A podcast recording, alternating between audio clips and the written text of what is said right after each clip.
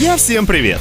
Меня зовут Алексей Корнев, и я рад вас приветствовать в нашем еженедельном подкасте. Сегодня я расскажу вам о самых необычных и любопытных новостях города Белгорода за прошедшую неделю. О попытках спастись в волшебной стране Нарнии от уплаты алиментов, о том, как правильно выбирать противника для игры в волейбол и о собаках-сатанистах далее в этом выпуске.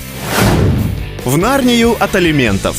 Белгородец спрятался в шкафу, чтобы не отчислять деньги собственному ребенку. По решению суда житель Старого Оскола должен выплачивать алименты в размере 1 четвертой части всех видов заработка. Однако мужчина уклонялся от обязательств. Старооскольские судебные приставы неоднократно направляли мужчине требования о явке в отделение, которые он игнорировал. Чтобы обнаружить неплательщика, его объявили в исполнительный розыск, благодаря чему приставы узнали адрес фактического проживания мужчины. Дверь в квартиру судебным приставам открыла сожительница должника. После недолгих поисков алименщика нашли. Как оказалось, он решил спрятаться в шкафу от правосудия. Только вот он не обнаружил там пушистых еловых веток и портала в сказочную страну. Вполне реальные приставы, распахнув дверцу шкафа, вернули мужчину из мира грез и фантазий в суровую реальность. Теперь помимо долга в размере 647 тысяч рублей, мужчина обязан выполнить 80 часов обязательных работ. И даже великий лев Аслан на этот раз не спасет сына Адама от уплаты алиментов. А эти герои лучше бы залезли в шкаф.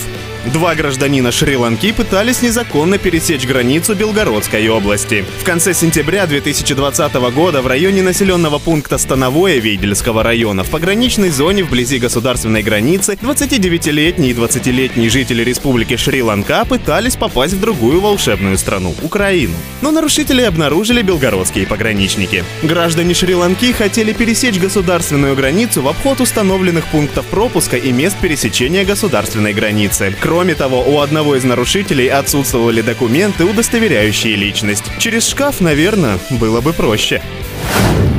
Преступление века. В Белгород пытались незаконно ввести 22 килограмма лука.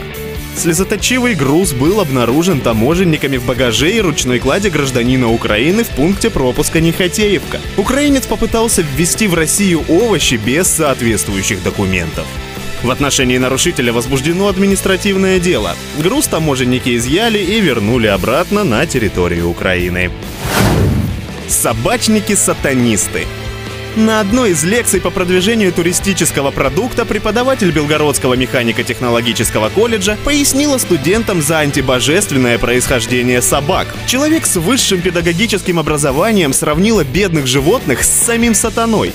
Слова педагога, объясняющего, что дома лучше держать кошку, а не собаку, записали на видео студенты. На записи слышно, что педагог рассуждает о том, что собака должна жить только в будке или в вольере. Дома может быть только кошечка. Про ассоциации с сатаной преподаватель узнала из церковных книг и от священников по телевизору. Как отметила преподаватель, плохие взаимоотношения в семье из-за собак. При рождении маленького ребенка собаки могут нанести ущерб и смерть ребенку. Даже снимают скальп. Они очень ревнивые. Как индейцы.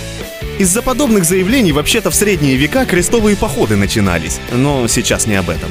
Допустим, с ее позиции насчет происхождения собак мы разобрались. Вопрос в другом. Какое отношение данная информация имеет к продвижению туристического продукта, который изучалось на лекции? Это останется для нас небожительной загадкой. Руководство колледжа провело с преподавателем работу по недопущению подобных случаев и применили меры дисциплинарного характера. Новости спорта. Белгородец упал в везелку, пытаясь достать волейбольный мяч. Так как волейбол это командная игра, то нашего героя во время процесса изъятия мяча из лап водной стихии за ноги держали друзья. Но любой вид спорта подразумевает как победы, так и поражения. И именно последнее подстерегало наших героев. В напряженной борьбе, когда уже казалось, что победа в руках, случился конфуз нападающий упал в воду. Но матч «Везелка-человеки» окончился в ничью. Мяч таки удалось вырвать из лап стихии ценой подмоченной репутации главного нападающего сборной человеков. И о погоде на следующую неделю. Осень достаточно активно пытается показать, что она уже здесь во всей своей красе. Белгородцев ожидают как солнечные деньки, так и время, проведенное под зонтами. Температура воздуха будет держаться в районе 20 градусов тепла, а ветер постарается сохранить стабильную скорость 10 метров в секунду. Как всегда, не забывайте о предварительности прогнозов и следите за окружающей обстановкой. С вами был Алексей Корнев. Услышимся на следующей неделе. Всем пока!